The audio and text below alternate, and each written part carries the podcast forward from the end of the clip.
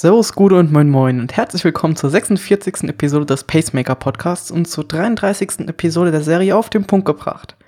Mein Name ist Max von Shuro.de und ich freue mich, dass du wieder dabei bist. Geht es dir auch so wie mir, dass wenn du neuen Leuten erzählst, dass du Triathlon machst, dass die immer sofort nah an Ironman denken und fragen, ob du schon mal einen Ironman gemacht hast? Dabei weißt du selbst, Triathlon ist so viel mehr und heute möchte ich dir deshalb auch mal eben nicht Iron Man vorstellen, sondern auch was richtig Cooles, die WTS. Was das ist, erfährst du gleich. Mein besonderer Dank geht heute an Pascal 9212 oder 9212 oder 9212, wie auch immer, ähm, für seinen Kommentar zu unserem Podcast, der da lautet. Toll, und auch während der Freizeit schon mit den Gedanken beim Sport zu sein und sich mental weiter so weiterzubilden. Weiter so. Vielen Dank an dich ähm, für deine lieben Worte.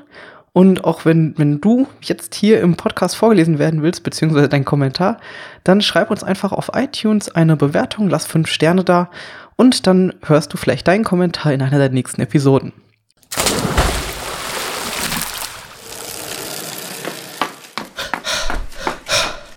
Pacemaker, der Podcast, der dich ans Ziel bringt. Letzte Woche war die WTS in Yokohama in Japan. Deswegen dachte ich mir, erzähle ich dir heute mal ein bisschen was über die WTS, was das ist und wie du auch da Fan werden von kannst und wie du auch spannende Rennen sehen kannst. Wenn du es noch nicht weißt, die WTS ist die World Triathlon Series. Die wird von der ITU, der Internationalen Triathlon Union, organisiert und die ist der Triathlon-Dachverband aller länderspezifischen Verbände, die sich mit Triathlon beschäftigen. Sicherlich hast du schon mal was vom Hamburg Triathlon gehört. Wir reden nicht vom Ironman Hamburg, sondern vom Hamburg Triathlon. Das ist nochmal eine eigene Veranstaltung. Geht über ein ganzes Wochenende und ist der größte Triathlon der Welt und gehört gleichzeitig eben zur WTS. Die WTS ist eine Triathlon-Rennserie, die jährlich stattfindet und über die ganze Welt verteilt ist. Dabei sind acht Wettkämpfe, eben überall auf der Welt verteilt, und am Ende der acht Wettkämpfe gibt es noch einen neunten Wettkampf, das Grand Final, das auch immer unter, an einem unterschiedlichen Ort der Welt ist. Und wenn du dir jetzt denkst, dass das irgendwie sowas Nebensächliches ist, was kaum jemanden interessiert, viele Langdistanzler, die du bestimmt schon mal aus dem Radio, aus dem Fernsehen gesehen hast oder kennengelernt hast, ähm, sind früher als Elite-Kurzdistanzler bei der WTS gestartet. Zum Beispiel Daniel Unger, Jan Frodeno, Daniela Rief aus der Schweiz oder auch Anna Haug. All die waren früher Elite-Kurzdistanzstartler bei der WTS und sind heute eben professionelle Langdistanzler und eben dort unterwegs. Bei der WTS gibt es verschiedene Wettkämpfe, die verschiedene Distanzen haben. Da haben wir einmal die olympische Distanz, es gibt aber auch Wettkämpfe über die Sprintdistanz und sogenannte Relay-Wettkämpfe. Das sind Teamsprints. Es kommt immer so ein bisschen auf den Austragungsort drauf an. Dabei gibt es nicht immer nur Elite-Wettkämpfe, sondern meistens auch Altersklassenwettkämpfe, wozu du dich theoretisch auch qualifizieren kannst. Wie das genau funktioniert, erklärt dir ähm, mein Interviewpartner aus der Episode 32, der Mo Behlmann. Der ist nämlich schon bei solchen Wettkämpfen gestartet, auch bei der Weltmeisterschaft. Und er erzählt so ein bisschen, wie man als Nicht-Elite-Sportler in so einen Wettkampf kommt oder dahin kommt und berichtet so ein bisschen, wie es da vor Ort stattfindet und was dir das bringt im Vergleich zu so einem, in Anführungszeichen, ganz normalen Wettkampf.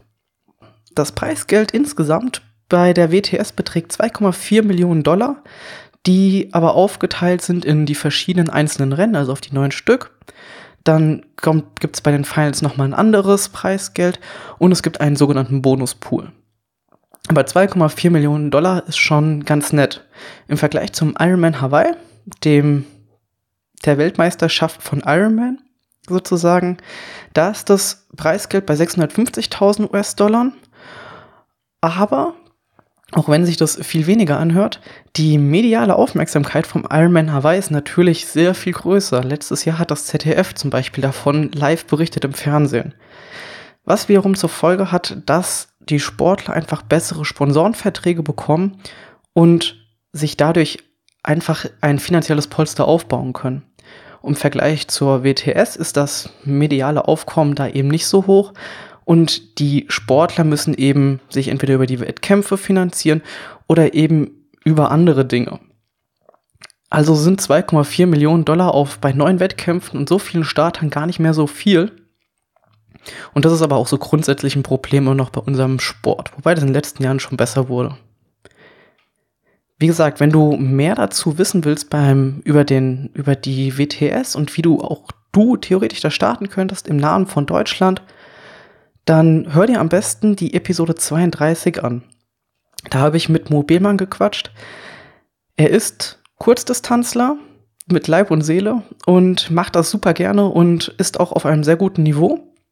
Aber er erzählt auch, dass jeder theoretisch da mitmachen kann oder bei, auch bei einem, bei einem Rennen bei der WTS starten kann, weil die Bewerbungen relativ niedrig sind und es mehr Plätze gibt als Bewerber.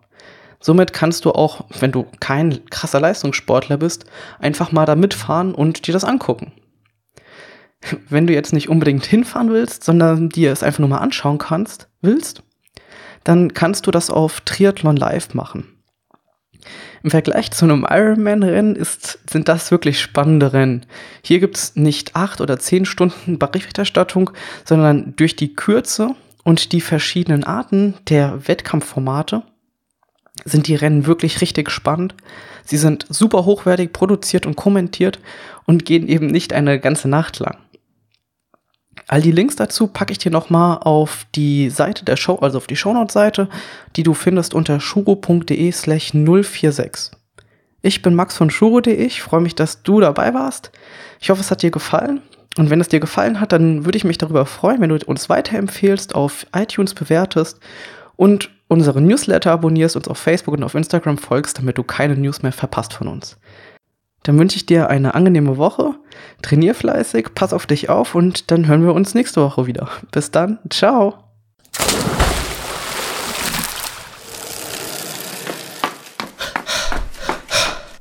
Pacemaker, der Podcast, der dich ans Ziel bringt.